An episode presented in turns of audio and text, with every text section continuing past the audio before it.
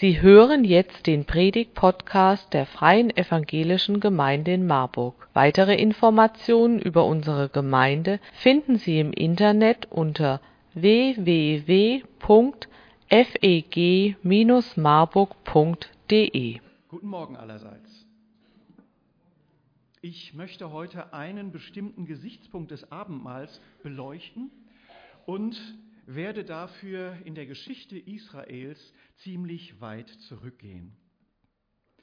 Ungefähr 1500 Jahre vor Christus, also von uns aus gesehen vor 3500 Jahren, befreite Gott mit Moses die unterdrückten Israeliten aus Ägypten, wo sie laut der Bibel 400 Jahre lang gelebt hatten. Erst waren sie freiwillig dahin gekommen, ausgelöst durch eine Hungersnot.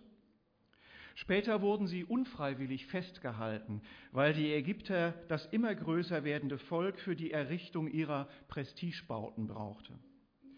Moses machte dem im Auftrag Gottes ein Ende, weil die Juden zum Schluss als Sklaven gesehen wurden. Dieser Auszug aus Ägypten gilt den Juden bis heute als Geburtsstunde ihres Volkes Israel. Sie feiern es jährlich mit dem großen Passafest. Es war auch solch ein Passafest, an dem Jesus das Abendmahl einführte, im Blick auf seinen bevorstehenden Tod am Kreuz. Als er das Passabrot nahm und an seine Jünger verteilte, sagte er, dies ist mein Leib, der für euch gegeben wird. Er tauschte damit das Passafest gegen das Abendmahl aus das ja auch unter uns, unter seinen Nachfolgern regelmäßig gefeiert werden soll. Allerdings mit einem Riesenunterschied. Das Passa erinnerte die Juden ja an ihre irdische Befreiung aus der Sklaverei von Menschen. Die unendlich vielen geschlachteten Passalämmer waren dabei so etwas wie stellvertretende Opfer, Platzhalter. Sie zeigten, dass kein Mensch sich zu Gott nähern kann ohne zu sterben. Denn Gott ist heilig, wir dagegen Sünder und das sollten die Opfertiere symbolisieren. Das Abendmahl erinnert uns Christen dagegen an unsere endgültige Befreiung von jeder Sklaverei. Jesus hat sich selber für alle Menschen geopfert, und zwar ein für allemal. Seitdem ist es möglich, sich Gott zu nähern, wie einem liebenden, guten Vater. Er nimmt uns das Leben nicht, wenn wir das tun, weil wir durch Jesus schuldlos geworden sind. Ganz im Gegenteil. Wer sich Gott anvertraut, der bekommt von ihm sogar ewiges Leben. Das ist der Grund, warum Christen keine Opferfeste mehr feiern, wie das Passafest ja eines ist. Christen feiern nur noch das Fest der Erinnerung, an dem wir immer und immer wieder das Brot miteinander teilen, das uns an Jesu Opfer erinnert und den Kelch, der klar macht, dass kein Blut mehr vergossen werden muss, um zu Gott gehören zu können. Vielleicht hatte Jesus, als er das Brot nahm und zerbrach, etwas vor Augen, was für die meisten Juden immer verborgen blieb, weil es sich nur im Tempel, nur unter den Priestern abspielte. Immer am Sabbat. Und deswegen gehe ich noch einmal zurück in die Geschichte. Nach der Befreiung unter Mose folgte ein langer Weg durch die Wüste ins gelobte Land, ins heutige Israel.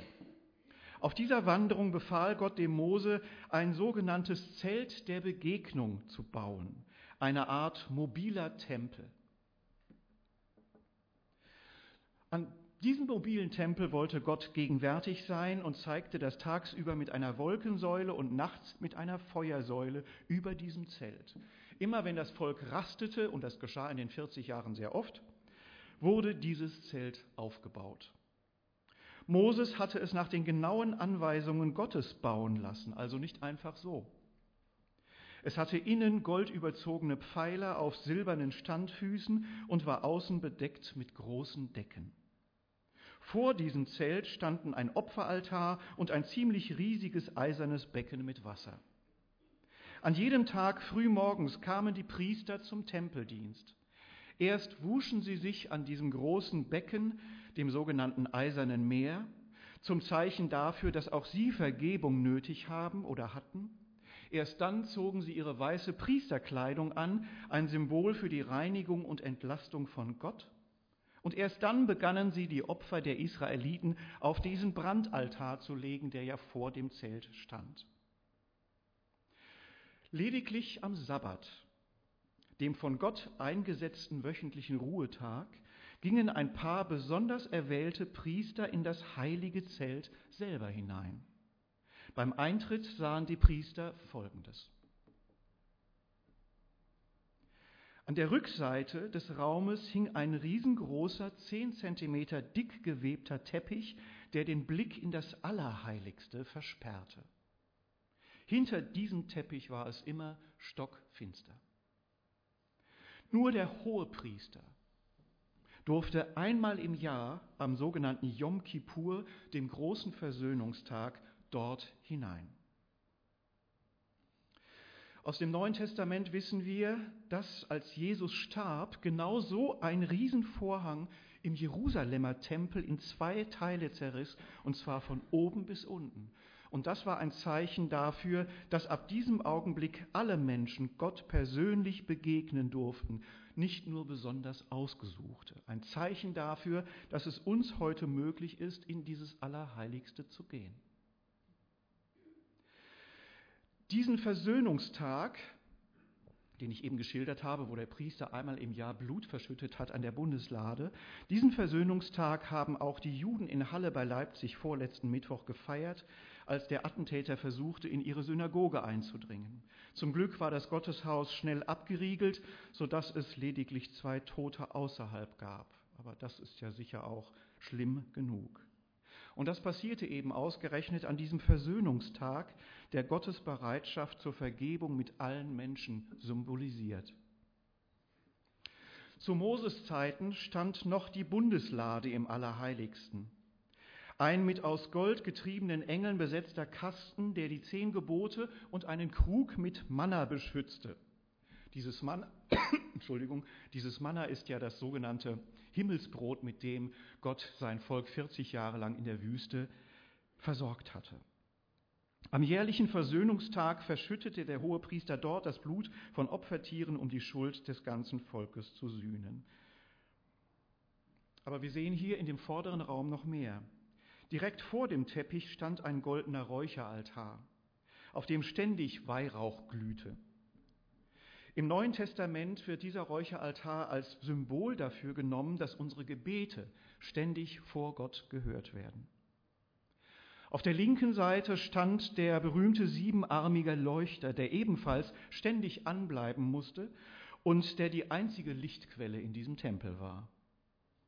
Im Neuen Testament ist das ein Sinnbild für die beständige Gegenwart Gottes durch den Heiligen Geist. Anders kann man nichts erkennen.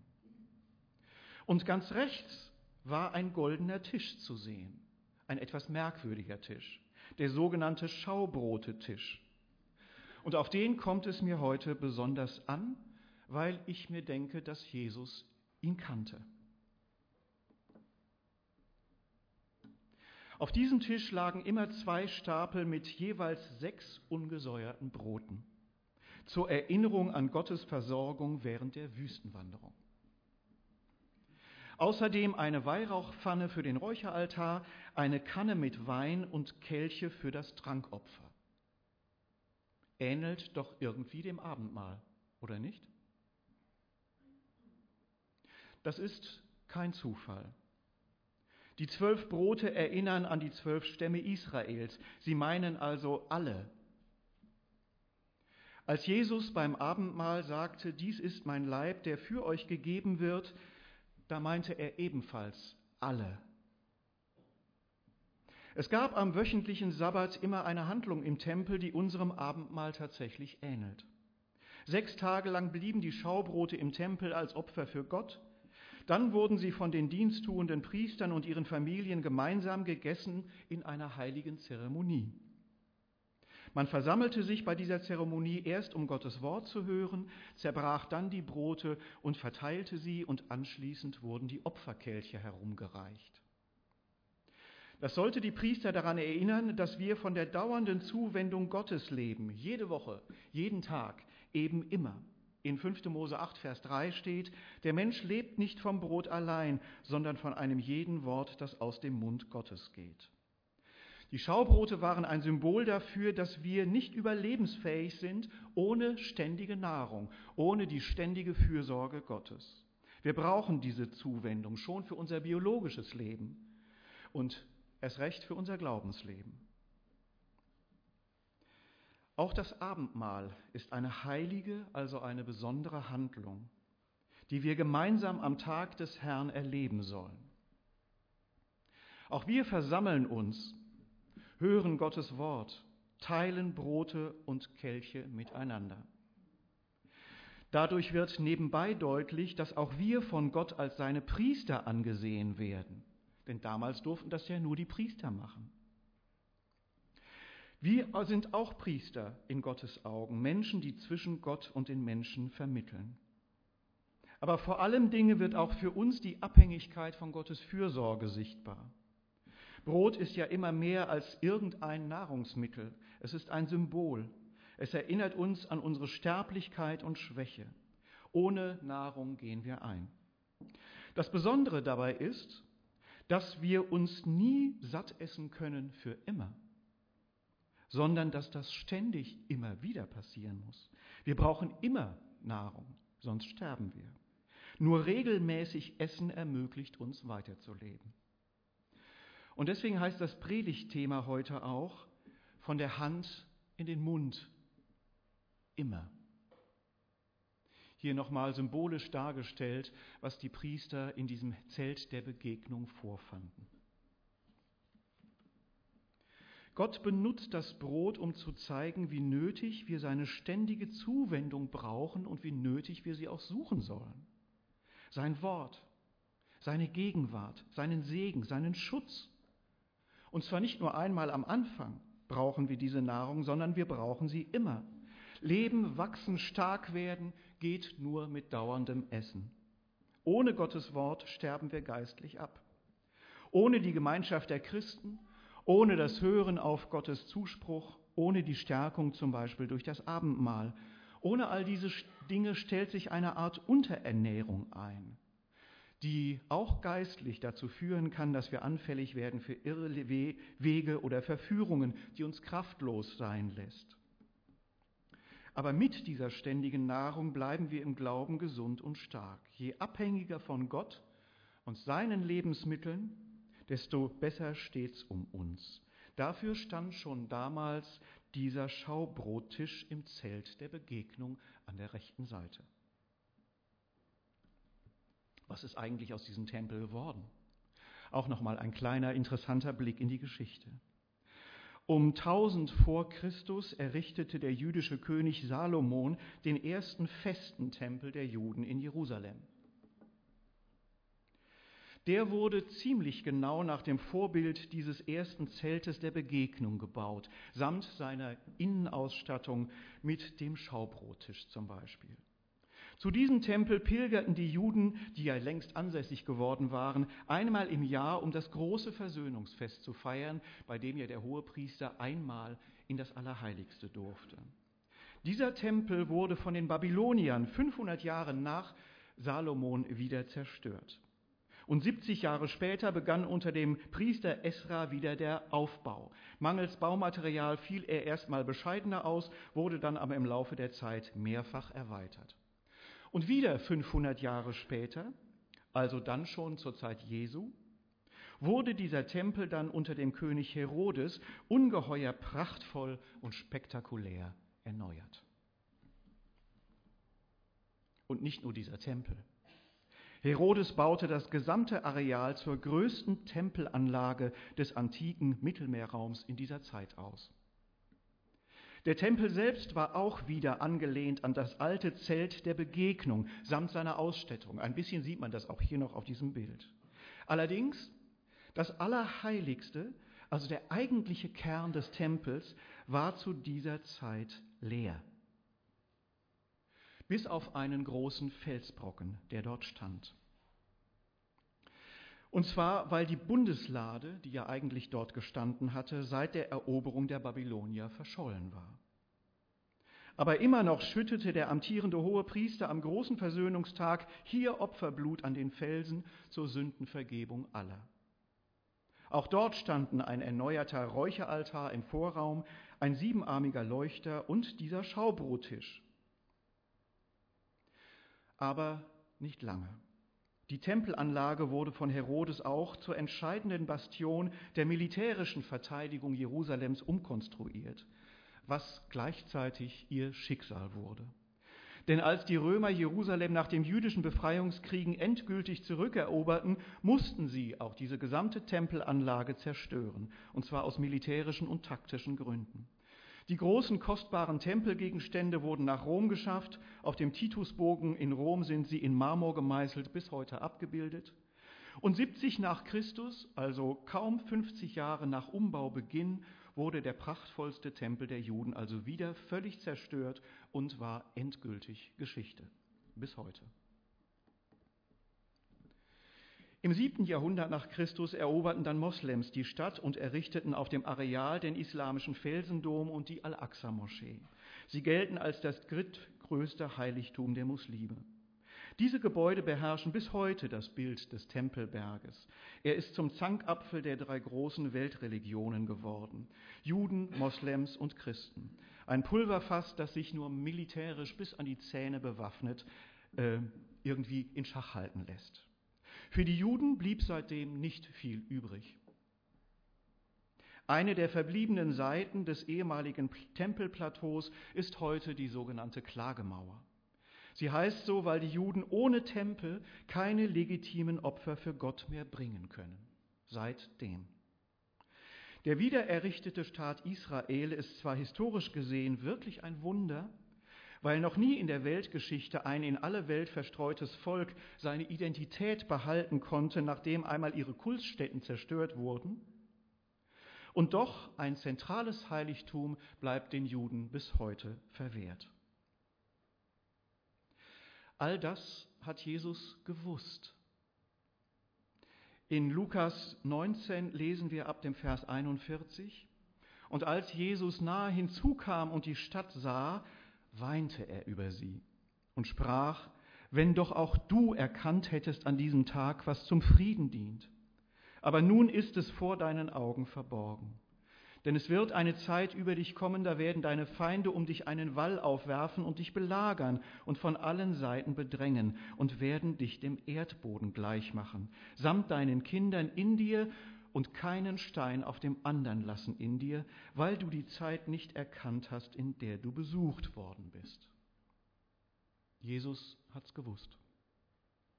Jesus wusste darüber hinaus allerdings auch, dass Gott mit ihm ein neues, weltweites Gottesvolk ins Leben rufen wollte. Wieder so eine Art mobilen Tempel. Ein Volk, das ohne Opferkult mit Gott leben kann weil Jesu Tod am Kreuz jede Hürde zu Gott weggeschafft hat. Ein Volk, das selber aus Priestern besteht, die ohne jede Barriere zu Gott kommen können. Ein Volk, das nun wieder auch so etwas ist wie ein mobiler Tempel, denn die Christen, in denen Gott wohnt, sind ja lebendige Menschen und sie sind verteilt auf der ganzen Welt. Alle Nachfolger Jesu sind Kinder Gottes, haben ewiges Leben und eine sichere, ewige Zukunft. Sie gehen bei Gott ein und aus mit Hilfe des Heiligen Geistes, jetzt schon und für immer, auch nach ihrem irdischen Tod. Und der Schaubrotetisch, hat er für uns auch noch eine Bedeutung? Jesus wusste, dass wir auf diesem Weg der Nachfolge immer Nahrung brauchen, ständig himmlische Nahrung, die wir immer wieder zu uns nehmen müssen, um dieses Leben zu erhalten.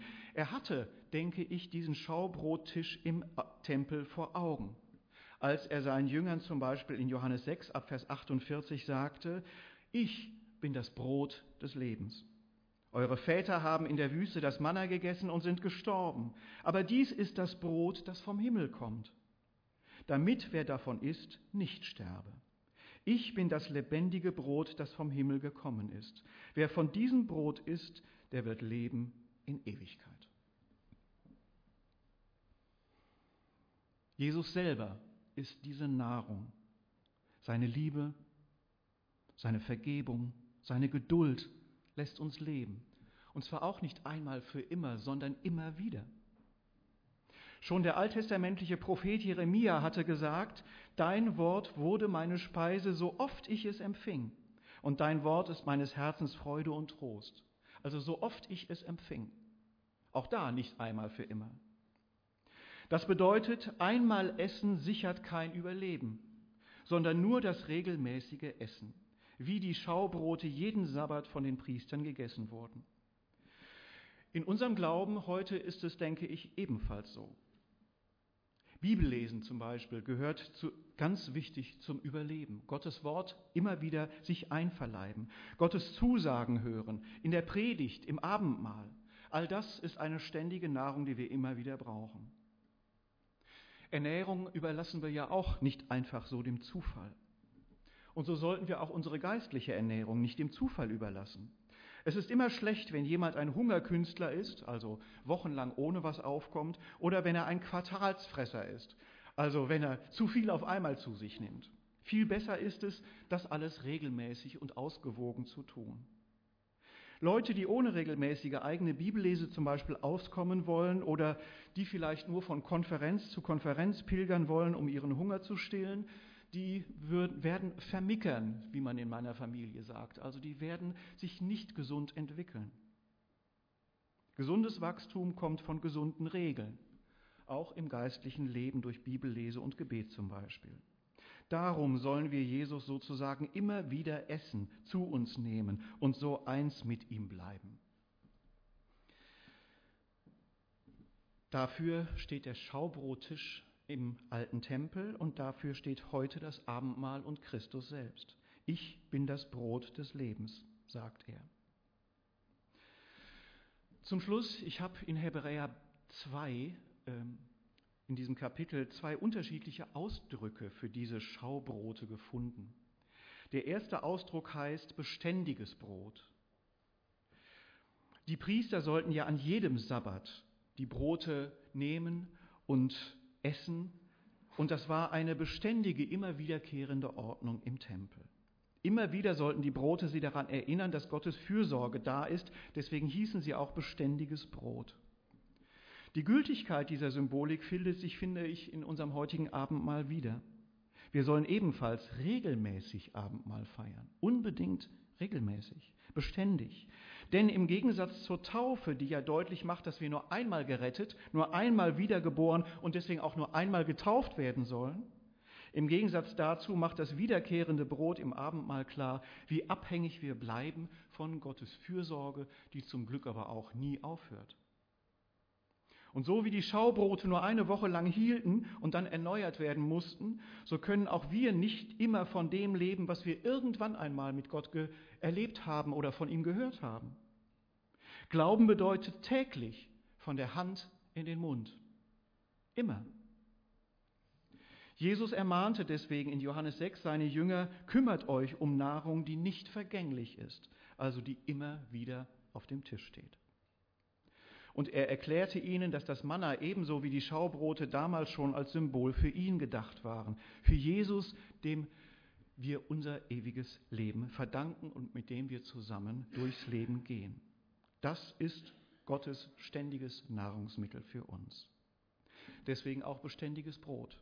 Ein zweiter Ausdruck in Hebräer 2 äh, für diese Brote ist Brote des Angesichts. Dieser Ausdruck wird sogar noch häufiger verwendet. Und diese Schaubrote hießen deshalb Brote des Angesichts, weil sie sechs Tage lang sozusagen direkt vor dem Angesicht Gottes lagen. Aber auch deswegen, weil die Priester sich diese Nähe zu Gott, sich dieses Ansehen von Gott zusammen mit den Broten einverleiben durften. Ich denke, auch das hat Jesus gemeint, als er sagte, dies ist mein Leib, der für euch gegeben wird. Verleibt euch die Nähe Gottes ein. Verleibt euch ein, dass er euch sieht, dass er auf euch schaut, dass er euch segnet, dass er euch begegnet in meinem Wort. Wer all das in sich aufnimmt, der erlebt ihn, der bleibt ihm nahe. Deswegen hießen diese Brote auch Brote des Angesichts und man könnte auch unser Abendmahlsbrot so nennen. Wenn wir heute das Abendmahl miteinander feiern, dann denkt doch mal an diese Brote des Angesichts. Dieses Symbol, mit dem wir uns selber und auch allen anderen deutlich machen, wir haben die Nähe Gottes in uns. Wir verleiben sie uns ein. Gott sieht uns und er geht nicht weg. Wir können an die Fürsorge Gottes glauben. Das lehren uns die Schaubrote und das lehrt uns auch das Abendmahl. Amen.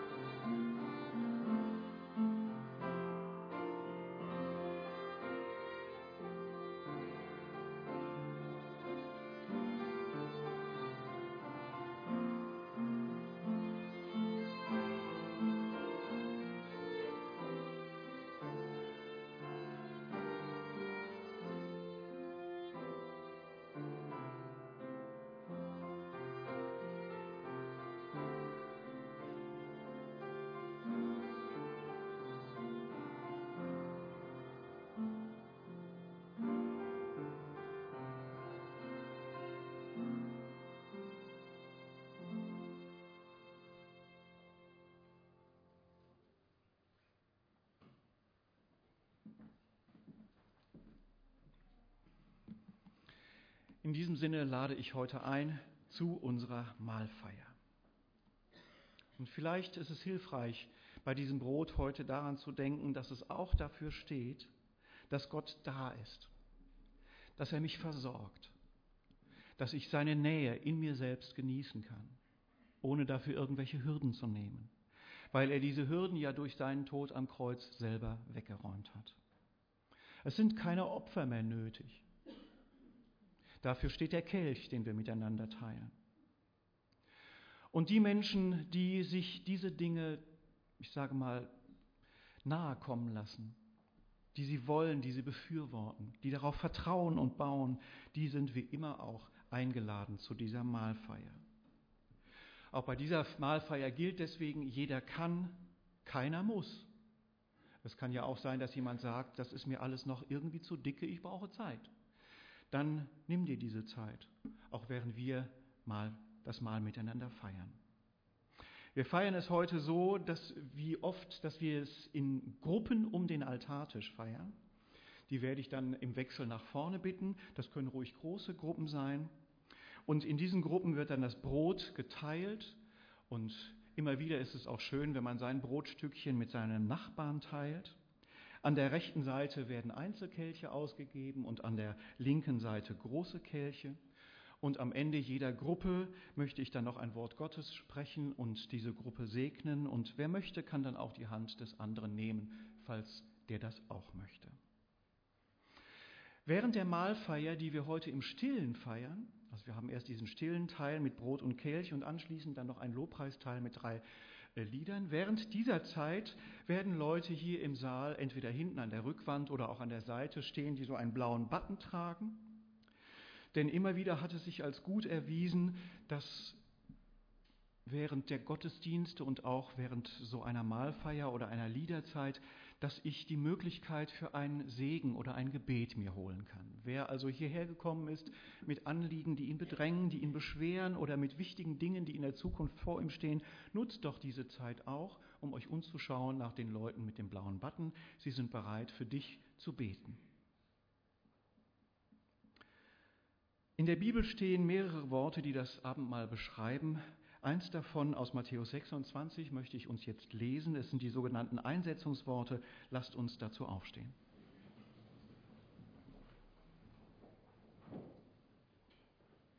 Während des Mahls nahm Jesus das Brot, sprach den Lobpreis, dann zerbrach er das Brot, reichte es den Jüngern und sagte, Nehmt und esst, das ist mein Leib. Dann nahm Jesus den Kelch, sprach das Dankgebet und reichte ihn den Jüngern mit den Worten, trinkt alle daraus, das ist mein Blut, das Blut des Bundes, das für viele vergossen wird zur Vergebung der Sünden.